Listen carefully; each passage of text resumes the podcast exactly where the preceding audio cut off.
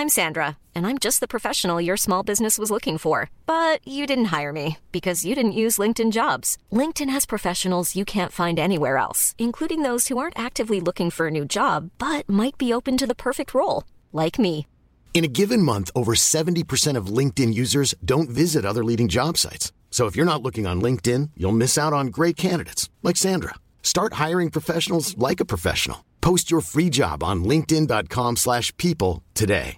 Jewelry isn't a gift you give just once. It's a way to remind your loved one of a beautiful moment every time they see it. Blue Nile can help you find the gift that says how you feel and says it beautifully with expert guidance and a wide assortment of jewelry of the highest quality at the best price. Go to BlueNile.com and experience the convenience of shopping Blue Nile, the original online jeweler since 1999. That's BlueNile.com to find the perfect jewelry gift for any occasion. BlueNile.com.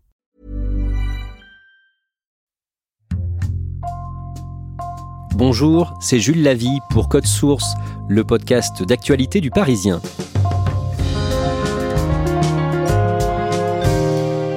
Des corps de civils par terre dans la rue, tués par balles, les mains attachées dans le dos. La diffusion le 2 avril de ces images prises en Ukraine à Boutcha, à une trentaine de kilomètres de la capitale, Kiev, ont entraîné de vives réactions à travers le monde.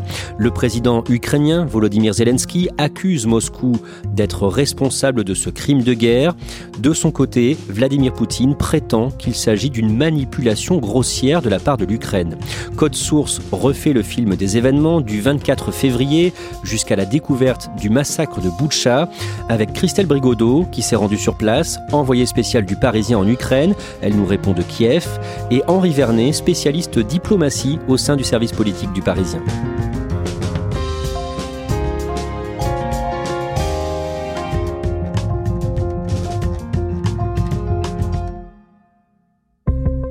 Vladimir Poutine est au Kremlin derrière son bureau de bois dans la nuit du jeudi 24 février.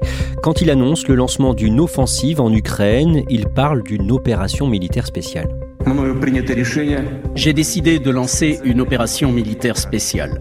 Son objectif est de protéger les personnes qui ont été soumises à des abus et à un génocide par le régime de Kiev pendant huit ans. Et pour ce faire, nous nous efforcerons de démilitariser et de dénazifier l'Ukraine. Christelle Brigodeau, que se passe-t-il sur le terrain? Concrètement, l'Ukraine entre dans la guerre euh, sur plusieurs fronts. En fait, euh, au nord, à l'est et au sud, la Russie lance une euh, offensive simultanée. Nous, on se trouve dans l'est, du côté de Donetsk, donc juste de l'autre côté de la ligne de front. Et ce qui se passe, c'est du bruit, c'est-à-dire le bruit des bombardements qui commencent dès l'aube et des alarmes qui vont durer des jours et des jours. Dès le premier jour de l'invasion, les Russes annoncent avoir pris le contrôle de la centrale nucléaire de Tchernobyl, à l'origine de la pire catastrophe nucléaire de l'histoire en 1986. Quelques heures seulement après le début de l'offensive, des chars russes encerclent Tchernobyl. Les Russes retiendraient en otage le personnel de la centrale, seul à même d'intervenir en cas d'incident nucléaire. Cette prise d'otage illégale et dangereuse pourrait bouleverser les efforts entrepris pour protéger les déchets nucléaires. C'est évidemment alarmant et préoccupant. Nous la condamnons et nous demandons leur libération. Dans les premières heures, l'offensive russe semble rapide, massive, mais on s'aperçoit aussi très vite, Christelle Brigodeau, que les Ukrainiens résistent. Beaucoup s'attendaient euh, dans les toutes premières heures de l'offensive à une guerre éclair qui allait durer seulement euh, quelques jours. En fait, on s'aperçoit euh, que cette défense territoriale ou cette armée ukrainienne qu'on pense très inférieure à l'armée russe s'est résistée avec ses moyens, c'est-à-dire en se défendant de manière très mobile, avec certes peu de matériel, mais une volonté incroyable. Henri Vernet, le dimanche suivant, le 27 février, Vladimir Poutine menace d'utiliser ses armes nucléaires. Il met en alerte spéciale les trois composantes de l'arme nucléaire en Russie, composantes maritimes, aériennes et terrestres. Il est sur sa table extrêmement longue dans le Kremlin et il a à quelques mètres de lui le numéro 1 et le numéro 2 de l'armée qui eux-mêmes ont l'air un petit peu sidérés par l'ordre qu'est en train de leur donner Poutine.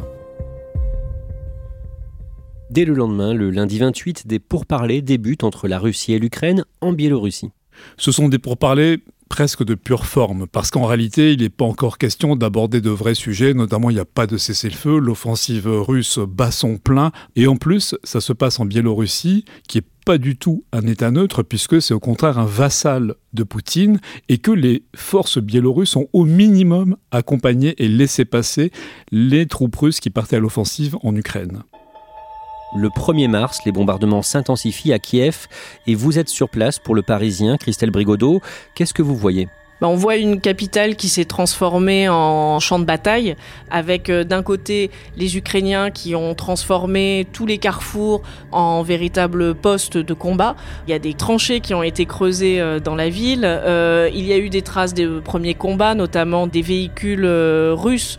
Donc on voit un bus criblé de balles, on voit des véhicules incendiés, des douilles partout qui jonchent le sol sur une autoroute. Et ce 1er mars, une image qui va frappé euh, l'opinion mondiale, c'est cette tour de télévision qui domine euh, Kiev, bombardée par les Russes. D'ailleurs, les Russes ratent leur cible puisque la tour de télévision est encore aujourd'hui toujours là, mais c'est vraiment un symbole de la capitale attaquée. Le jeudi 3 mars, la ville de Tchernigiv, dans le nord du pays, est touchée par un bombardement meurtrier. On est à 150 km au nord de Kiev et le bilan est de 47 morts d'après les Ukrainiens.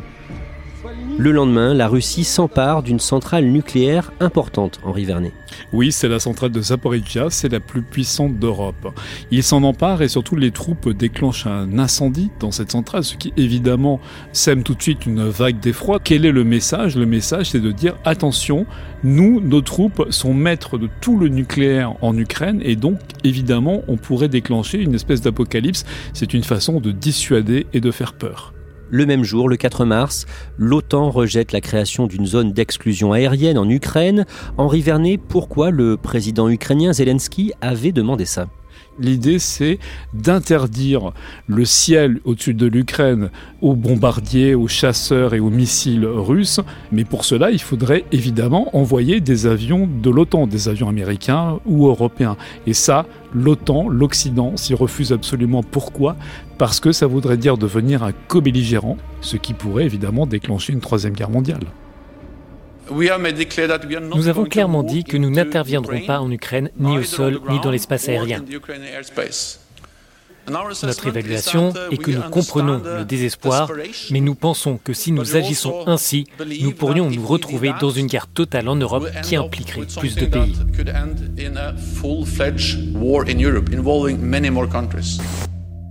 Pendant ce temps, la situation à Mariupol devient de plus en plus inquiétante. La ville compte 450 000 habitants en temps normal. C'est un port sur la mer d'Azov, une petite mer séparée de la mer Noire par la Crimée. Il est considéré comme une jonction entre la Crimée justement et la région séparatiste pro-russe du Donbass. En Vernet, Mariupol est assiégé depuis une dizaine de jours quand les violences montent d'un cran dans la ville.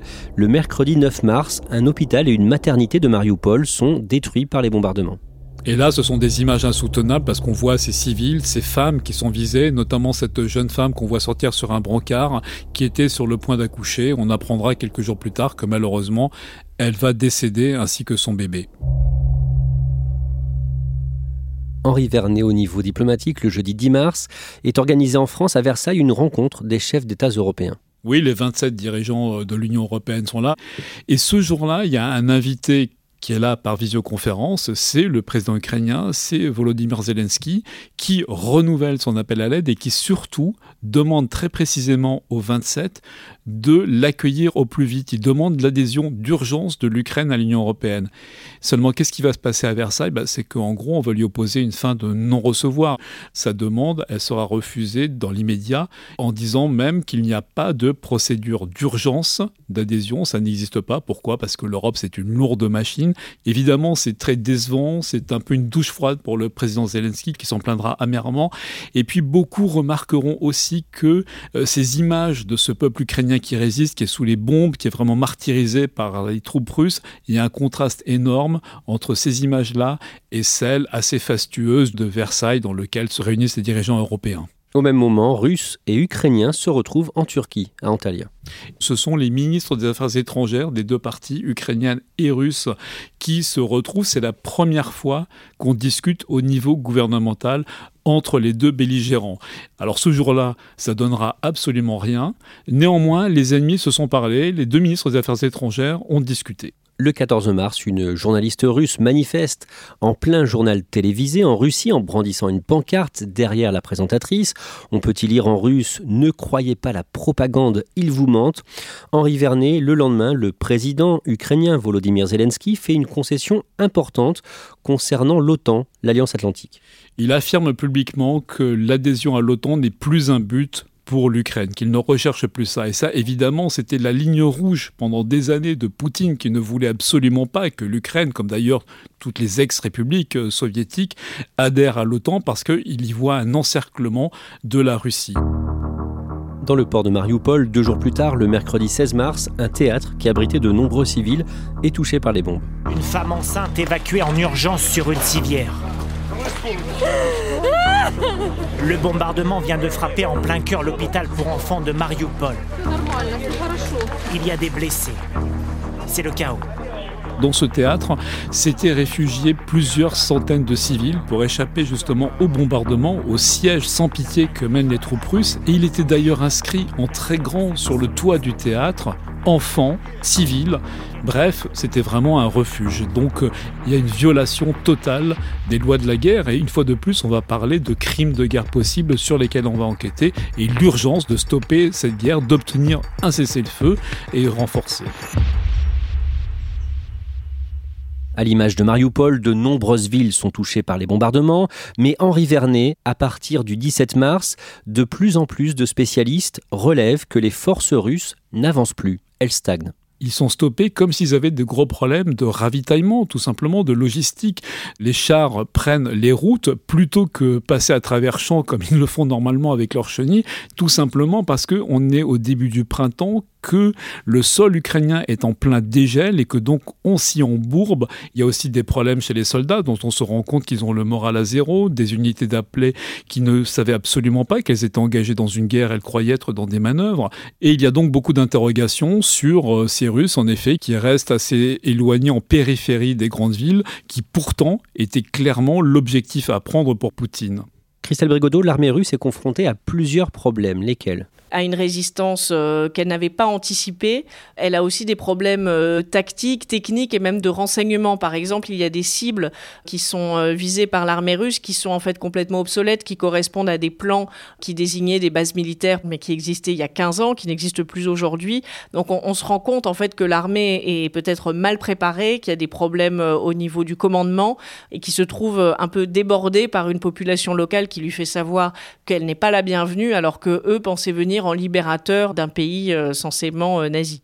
Et le New York Times révèle que les soldats russes utilisent souvent des fréquences radio ouvertes que les radioamateurs ukrainiens peuvent intercepter. Nos avions vont commencer à bombarder dans 10 minutes, bien reçu Donnez-moi leur putain de position, il faut frapper, on va les réduire en pièces, ces salopards. Ça fait une heure qu'on vous a demandé des avions en renfort, vous avez oublié, putain le 19 mars, Moscou annonce avoir utilisé un certain type de missile très puissant. Oui, c'est une sorte d'arme fatale de l'arsenal russe. C'est un missile balistique hypersonique capable d'aller à demi kilomètre heure qui s'appelle le Kinjal, ça veut dire poignard. L'ont-ils vraiment employé? C'est ce qu'ils disent, mais il n'y a pas de preuves irréfutables. Le 23 mars, le président ukrainien Volodymyr Zelensky parle en visioconférence aux parlementaires français, députés et sénateurs. Il déplore à ce stade au moins 121 enfants ukrainiens tués depuis le début de l'invasion. Et une nouvelle fois, il appelle à l'aide la communauté internationale. Nous avons besoin d'aide, encore plus d'aide, plus de soutien pour que la liberté ne perde pas, elle doit être bien armée. Les chars, les armes anti-chars, les avions de combat, la défense aérienne, vous pouvez nous aider. Le lendemain, le 24 mars, l'armée russe recule dans la capitale, Kiev. Oui, et c'est une surprise énorme parce que l'armée russe a quand même une supériorité numérique en termes de troupes, une supériorité aérienne qui aurait dû être décisive. Donc ce recul montre que toute cette offensive a été mal préparée. Elle montre aussi que sans doute Poutine n'avait pas les informations véritables sur l'état de son armée, sur l'état de préparation de ses forces. Et c'est une surprise parce que c'était vraiment pas le plan initial qui consistait, il l'avait dit avec ses mots, quand il parlait de dénazification et de neutralisation, ça voulait dire changer le régime à Kiev, ça voulait dire faire partir le président Zelensky et installer à sa place une marionnette. Et donc tout cela semble au minimum renvoyé à beaucoup plus tard. Henri Vernet, le vendredi 25 mars est un tournant. L'armée russe annonce se concentrer sur l'est de l'Ukraine. Et c'est là que de nouveau les interrogations se font jour. Ça voudrait dire que finalement, cette espèce de stagnation, voire de recul dans certaines régions des forces russes, eh bien ce serait peut-être une ruse, ce serait peut-être un élément tactique, c'est-à-dire une façon de ravitailler euh, l'énorme dispositif russe en termes de chars, de convois, de transport de troupes, pour mieux lancer plus tard des attaques et notamment les concentrer sur l'est du pays.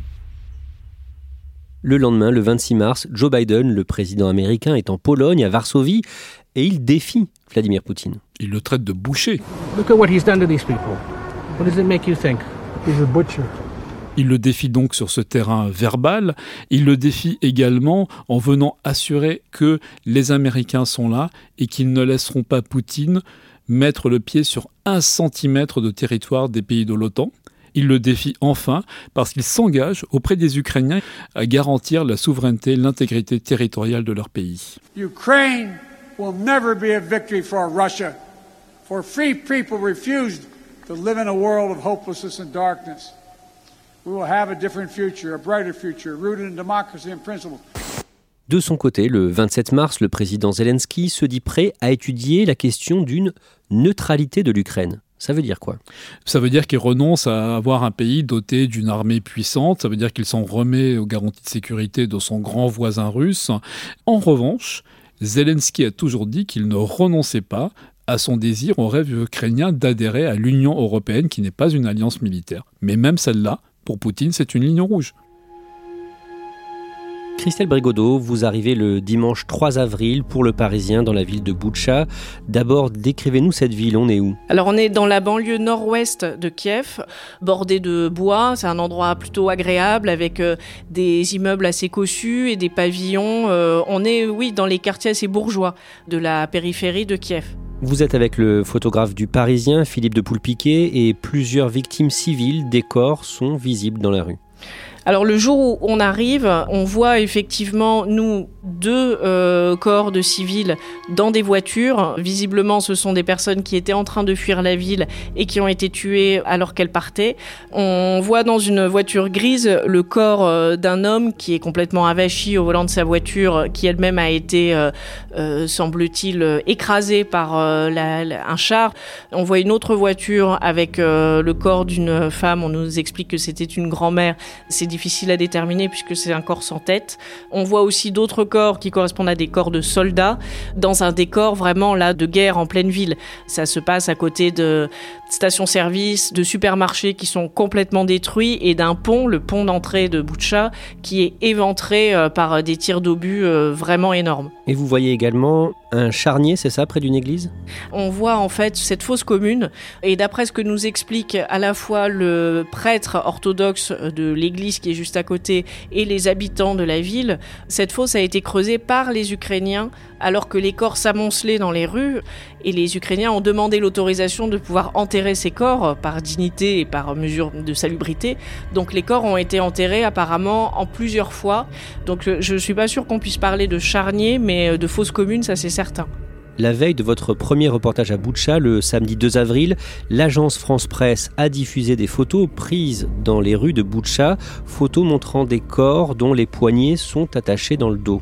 On voit des personnes en jean et en parka, en basket. Ce sont des corps d'hommes qui jonchent une rue, euh, qui se trouve d'ailleurs pas très loin de la fosse commune dont on parlait à l'instant, et qui ont les mains liées dans le dos par euh, une sorte de ruban euh, blanc. C'est le signe de violence gratuite faite aux civils et donc de crimes de guerre. Le maire de Boutcha affirme qu'au total 300 habitants de sa ville ont été exécutés. De son côté, Moscou se défend en prétendant que les Ukrainiens ont mis en scène ces corps dans la ville de Boutcha. Christelle Brigodeau, est-ce que ça vous semble possible, crédible? Il y a des photos, mais il y a quand même aussi les gens à Boutcha qui ont survécu et qui sont là pour raconter ce qui s'est passé. Je pense qu'il faut prendre en compte leurs paroles.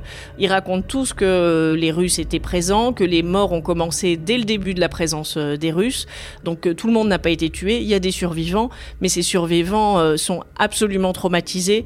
Et quand on leur demande si c'était les Ukrainiens ou les Russes qui ont fait du mal aux civils, ils ont même du mal à répondre tellement ça leur paraît incroyable comme question. Pour eux, c'est évident, c'est sûr que c'est la faute des Russes et ils prennent très mal le fait qu'on puisse douter de cela. Dans l'un de vos reportages, Christelle Brigodeau, vous avez fait parler une grand-mère, Valentina, qui a raconté le, désespoir et ce qu'elle subit aujourd'hui. Oui, Valentina, elle a perdu sa belle-fille et ses deux petits-enfants, deux garçons qui avaient 10 ans et 4 ans. Ils vivaient juste à côté de l'église euh, de Boutcha avec euh, la grand-mère. Ils étaient dans les sous-sols absolument terrifiés. Ils avaient peur de mourir à chaque instant. Donc la mère a pris la décision de prendre sa voiture et de faire fuir ses enfants. Ils étaient même pas encore sortis de la ville. Ils étaient à 2 km de leur maison et leur euh, voiture a été brûlée, semble-t-il, par un bombardement.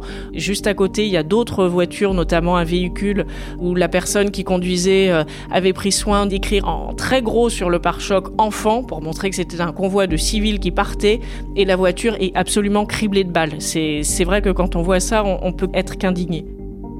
Christelle Brigodeau, le lundi 4 avril dans la ville de Borodiank, à 50 km à l'ouest de Kiev, vous avez rencontré un petit garçon qui vous a marqué, un petit garçon endeuillé par la guerre.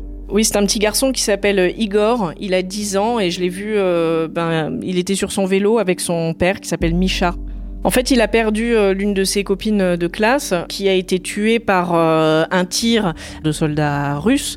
Elle s'appelait Nastia. Elle a été enterrée la semaine dernière avec quelques voisins. et quand on l'a vu aujourd'hui, il affichait l'expression d'un enfant vraiment traumatisé qui essayait de le masquer, mais ça se voyait à chaque seconde. Henri Vernet, ces images d'horreur à Boutcha, des civils tués avec les mains dans le dos dans les rues de la ville, est-ce que c'est un tournant dans ce conflit? C'est certainement un tournant dans l'indignation, dans la prise de conscience des opinions et donc dans la pression, dans les manifestations qui peuvent être exercées sur les dirigeants pour réagir. Pour l'instant, l'Europe notamment reste cantonnée sur des sanctions certes rehaussées, certes plus dures, mais qui visent les importations de charbon, qui visent à bloquer de nouveau quelques oligarques de plus, quelques banques supplémentaires, mais on ne parle toujours pas de ce qui pourrait réellement gêner Poutine dans son effort de guerre, c'est-à-dire couper le robinet d'alimentation du gaz et du pétrole, parce que c'est ça qui finance 700 millions d'euros par jour, c'est ça qui finance son effort de guerre. Simplement, pour les pays membres de l'Union européenne, et notamment pour des pays comme l'Allemagne, l'Autriche ou l'Italie, il serait extrêmement difficile de se priver des ressources énergétiques venues de Russie. Henri Vernet, la résistance ukrainienne a fait reculer Poutine? Oui, incontestablement, ces troupes sur le terrain ont reculé, ont renoncé au siège et à la conquête de plusieurs villes. Mais la question demeure, combien de temps les Ukrainiens pourront résister, mener cet effort de guerre? Certes, l'Occident leur livre en permanence des armes, de plus en plus d'armes, mais sur la durée, il n'est pas du tout garanti que ça suffise à stopper les Russes, surtout s'ils redoublent d'attaques sur l'est du pays.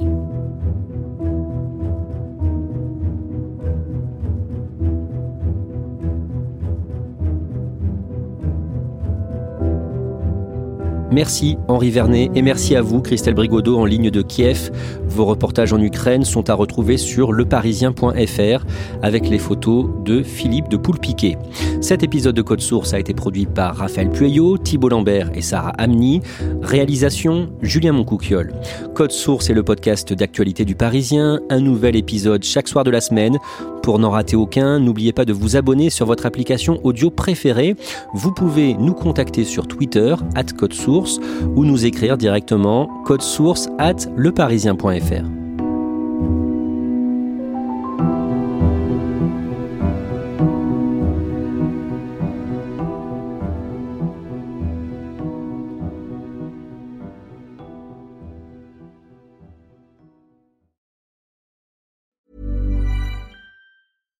Deserves the best, and there's no better place to shop for Mother's Day than Whole Foods Market. They're your destination for unbeatable savings, from premium gifts to show-stopping flowers and irresistible desserts. Start by saving 33% with Prime on all body care and candles. Then get a 15-stem bunch of tulips for just $9.99 each with Prime. Round out Mom's menu with festive rosé, irresistible berry chantilly cake, and more special treats. Come celebrate Mother's Day at Whole Foods Market.